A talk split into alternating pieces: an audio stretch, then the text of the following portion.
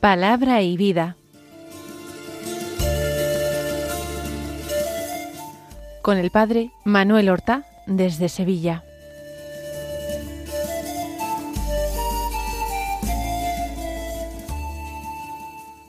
En el nombre del Padre y del Hijo y del Espíritu Santo.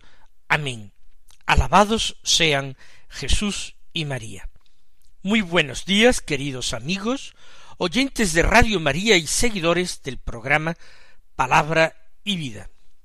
Hoy es el jueves de la trigésimo segunda semana del tiempo ordinario. Este día es 16 de noviembre.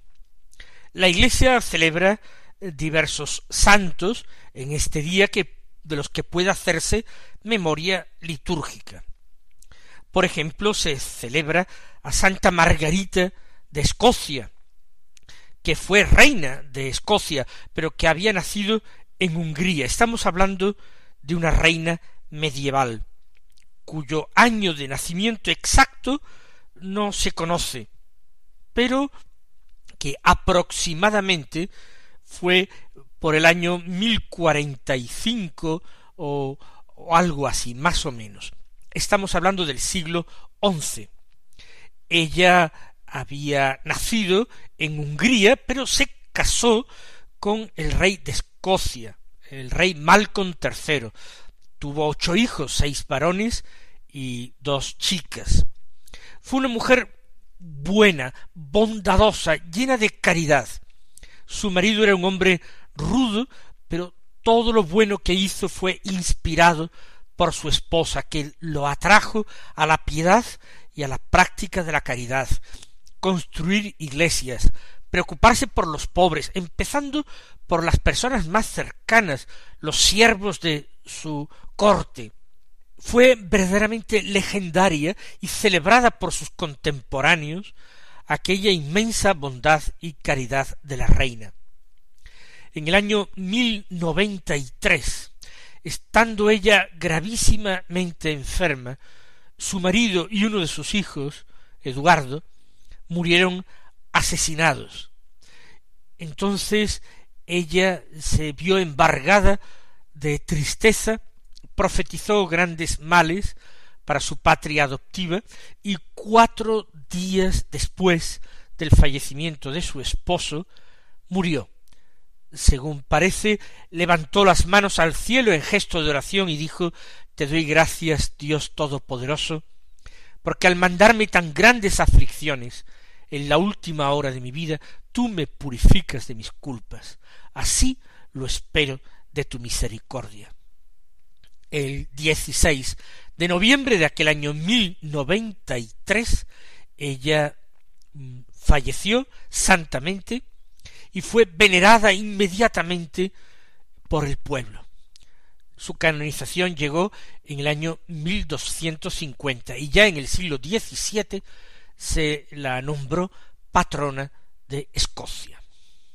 Se celebra hoy también la memoria de una santa monja, probablemente cisterciense, aunque eh, la orden benedictina la reclama como suya, Santa Gertrudis, que vivió en el siglo XIII en el monasterio de Helfta, que fue una gran mística, pero una mujer que tuvo también, además de grandes dones místicos, una profundísima cultura latina, en literatura, en música, fue una extraordinaria eh, erudita de su tiempo. Pero también fue una mujer que recibió grandes comunicaciones del Sagrado Corazón de Jesús. Ella y la que fue su maestra en el monasterio, Santa Matilde, ambas fueron las impulsoras en la Edad Media, segunda mitad del siglo XIII, del amor, la devoción y el conocimiento del Sagrado Corazón de Jesús. Vamos a escuchar ahora ya sin más dilación la palabra de Dios que se proclama en la liturgia de la misa del día. Estamos leyendo como primera lectura el libro de la sabiduría, hoy desde el capítulo siete versículo veintidós hasta el capítulo ocho versículo uno. Dice así este texto.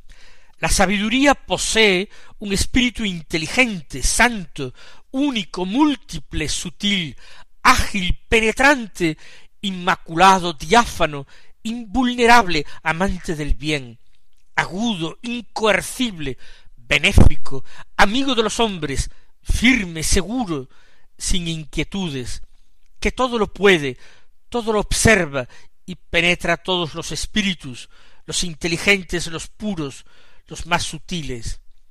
La sabiduría es más móvil que cualquier movimiento, y en virtud de su pureza lo atraviesa y lo penetra todo. Ese fluvio del poder de Dios, emanación pura de la gloria del Omnipotente. Por eso nada manchado la alcanza, es irradiación de la luz eterna, espejo límpido de la actividad de Dios e imagen de su bondad. Aun siendo una sola, todo lo puede. Sin salir de sí misma, todo lo renueva. Y entrando en las almas buenas de cada generación, va haciendo amigos de Dios y profetas. Pues Dios sólo ama a quien convive con la sabiduría. Ella es más bella que el sol y supera todas las constelaciones. Comparada con la luz del día sale vencedora, porque la luz deja paso a la noche, mientras que la sabiduría no la domina el mal. Se despliega con vigor de un confín a otro, y todo lo gobierna con acierto. Bien, después de escuchar este texto, puede ser que hayamos quedado un poco impresionados por esa larga letanía de adjetivos calificativos que se aplican a la sabiduría. Comencemos recordando algo. El libro de la sabiduría es un texto que aproximadamente se puede datar del siglo segundo antes de Cristo y que con toda certeza fue escrito en griego, no traducido del hebreo o del arameo al griego, sino escrito directamente en griego. Y este libro es un libro que abre el camino a la revelación que se da ya de una forma abierta en el Evangelio, que viene por medio de Jesús, del misterio de Dios como Trinidad.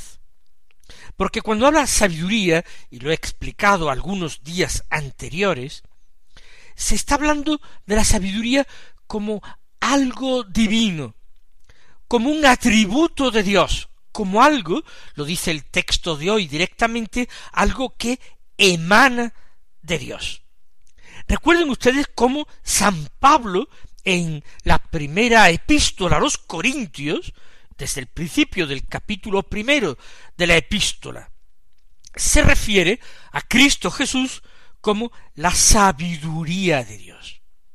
Hay una alusión de Pablo quizás a lo que se dice en este libro de Dios y lo aplica a Cristo, pues con bastante seguridad que sí. La sabiduría de Dios es el logos de Dios, es el verbo de Dios. Y no hay que dudar que cuando se está hablando de la sabiduría, se está hablando de algo más, como yo decía, de un conjunto de saberes, de un, acervo cultural obtenido por los hombres. Es algo divino. Fíjense que comienza así el texto de hoy. La sabiduría posee un espíritu inteligente, santo, único, único, uno solo, pero múltiple, sutil, ágil, penetrante. No vamos a comentar uno por uno estos calificativos. Pero si se dan cuenta, y los vamos contando, son veintiún adjetivos o comparaciones uno inteligente, dos santo, tres único, cuatro múltiple, cinco sutil, seis ágil, siete penetrante, ocho inmaculado, nueve diáfano, diez invulnerable, once amante del bien, doce agudo, trece incoercible, catorce benéfico, quince amigo de los hombres, dieciséis firme, diecisiete seguro, dieciocho sin inquietudes, diecinueve que todo lo puede, veinte que todo lo observa, y veintiuno que penetra todos los espíritus inteligentes, puros y más sutiles, la penetración penetrante, diríamos veintiuno.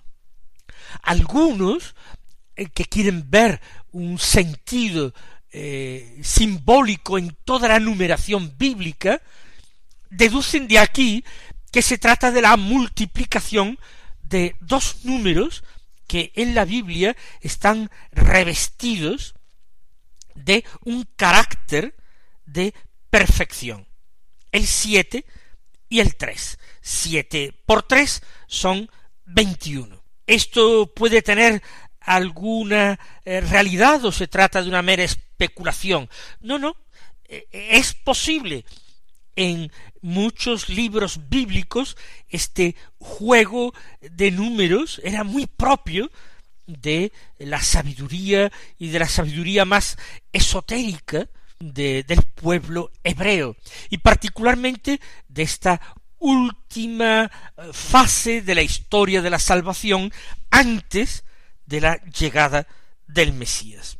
Así pues, de todos estos eh, adjetivos que se dicen, muchos de ellos se pueden aplicar sin más al verbo de Dios, a su logos, al Hijo, en definitiva. Se dice del que es santo, ¿de quién se puede afirmar la santidad sino de Dios? Se dice que es único, en el sentido de que es eh, hijo único, unigénito. Sería una traducción mucho más correcta en griego. ¿De quién se podría afirmar? Sino del verbo. Podría extrañarnos escuchar a continuación que es múltiple, pero no tiene que extrañarnos tampoco en absoluto. Lo que se quiere decir con este múltiple es que tiene innumerables perfecciones y por tanto en ese sentido es múltiple y todo lo demás que se dice amante del bien, benéfico, amigo de los hombres, no podemos entenderlo perfectamente del Hijo de Dios se dice invulnerable, que no puede ser herido. Eso sí, nosotros contemplamos el corazón herido del Salvador. Pero es herido su cuerpo, pero no la divinidad, que está por encima de cualquier posibilidad de los hombres de destruirlo.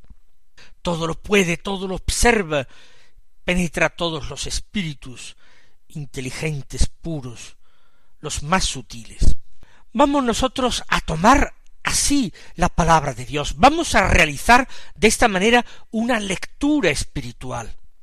No nos interesa aquí un conocimiento libresco ni un conocimiento científico hecho desde las ciencias, de la filología, no nos interesa eso, nos interesa rastrear el Espíritu de Dios en la palabra, nos interesa estar a la escucha de lo que el Señor dice a su iglesia y a cada uno de nosotros.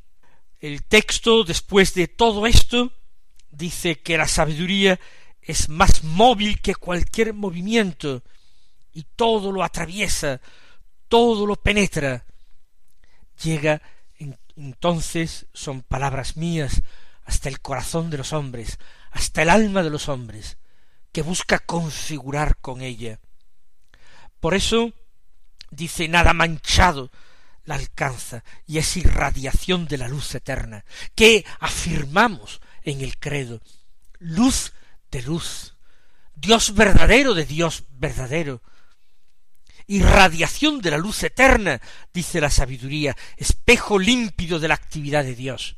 El Señor dirá a su apóstol Felipe en la última cena, quien me ha visto a mí, ha visto al Padre. Imagen de su bondad, dice el libro de la sabiduría. Aun siendo una sola, todo lo puede. Sin salir de sí misma, todo lo renueva, entrando en las almas buenas de cada generación, va haciendo amigos de Dios y profetas. Quien que no esté unido a Cristo y de esta manera se haya hecho también receptor del Espíritu Santo, ¿quién puede ser conceptuado como amigo de Dios y profeta? ¿Quién puede hablar de parte de Dios? Y eso es ser profeta, sino el que vive en estrecha comunión con la palabra de Dios, con su verbo, que es Jesús nuestro Señor. Dios sólo ama a quien convive con la sabiduría. El Padre sólo nos ama como hijos si vivimos en el Hijo, con el Hijo. Si hablamos, actuamos, sentimos, nuestro corazón late con el latido del corazón del Hijo. Sólo ama Dios a quien convive con la sabiduría. Ella es más bella que el sol y supera todas las constelaciones. Comparada con la luz del día sale vencedora, porque la luz deja paso a la noche, mientras que a la sabiduría no la domina el mal. ¿Qué nos dice aquel sacerdote que hizo de profeta Zacarías, padre de Juan Bautista, esposo de Isabel?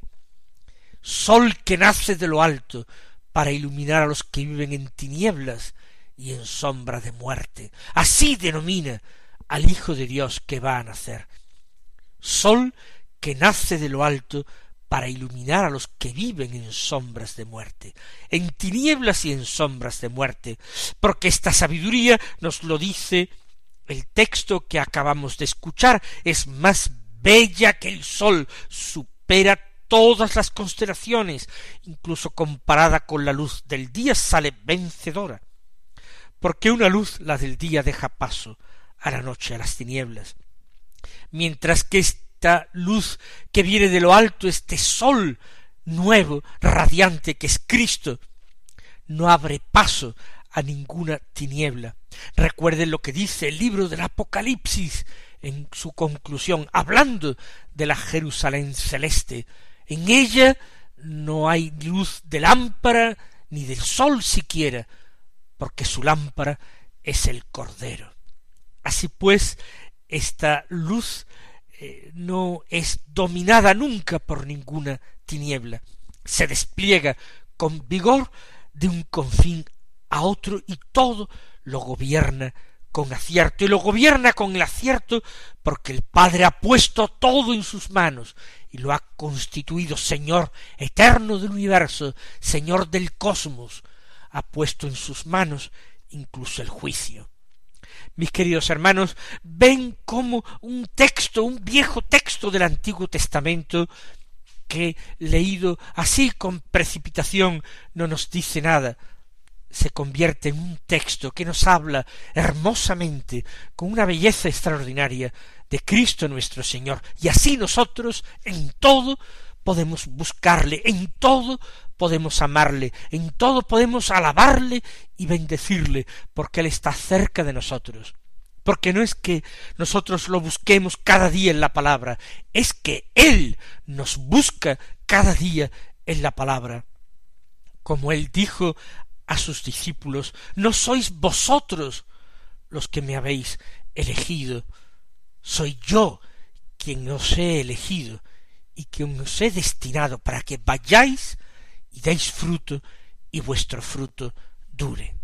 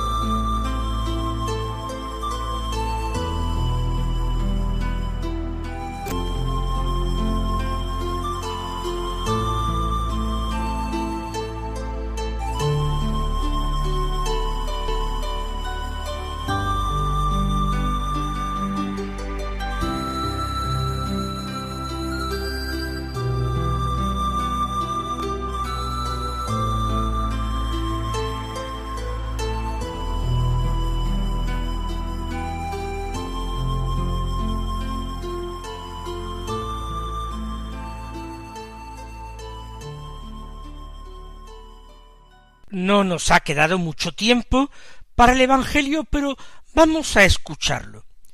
Estamos leyendo a San Lucas, capítulo 17, versículos 20 al 25, que dicen así. En aquel tiempo los fariseos preguntaron a Jesús, ¿Cuándo va a llegar el reino de Dios? Él les contestó, el reino de Dios no viene aparatosamente, ni dirán, está aquí o está allí, porque mirad, el reino de Dios está en medio de vosotros. Dijo a sus discípulos, vendrán días en que desearéis ver un solo día del Hijo del Hombre, y no lo veréis. Entonces se os dirá, está aquí o está allí. No vayáis ni corráis detrás, pues como el fulgor del relámpago brilla de un extremo al otro del cielo, así será el Hijo del hombre en su día. Pero primero es necesario que padezca mucho y sea reprobado por esta generación. Estamos en Jerusalén, en los últimos días del Señor, cuando es acosado por sus enemigos, por los fariseos y saduceos, que continuamente le someten a pruebas, a trampas dialécticas, que tratan de cazarlo con preguntas capciosas. En este texto le preguntan los fariseos a Jesús cuándo va a llegar el reino de Dios habla tantas veces Jesús del reino de Dios, que le dicen abiertamente cuándo va a llegar, porque el reino de Dios estaba ligado a la venida del Mesías. El Mesías era el rey que venía de parte de Dios.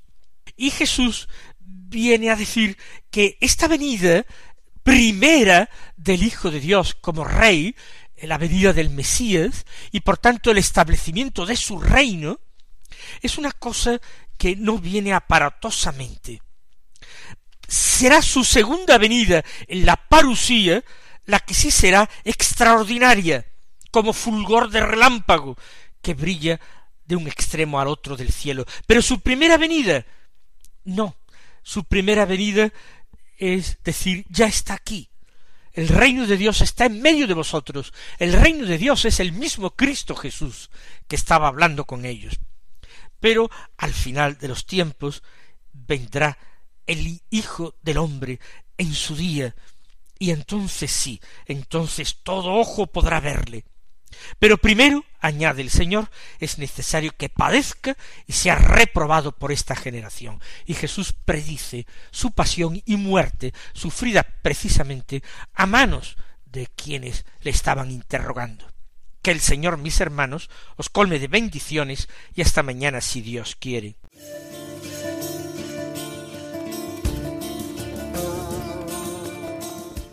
Han escuchado en Radio María Palabra y Vida, un programa que dirige el Padre Manuel Horta.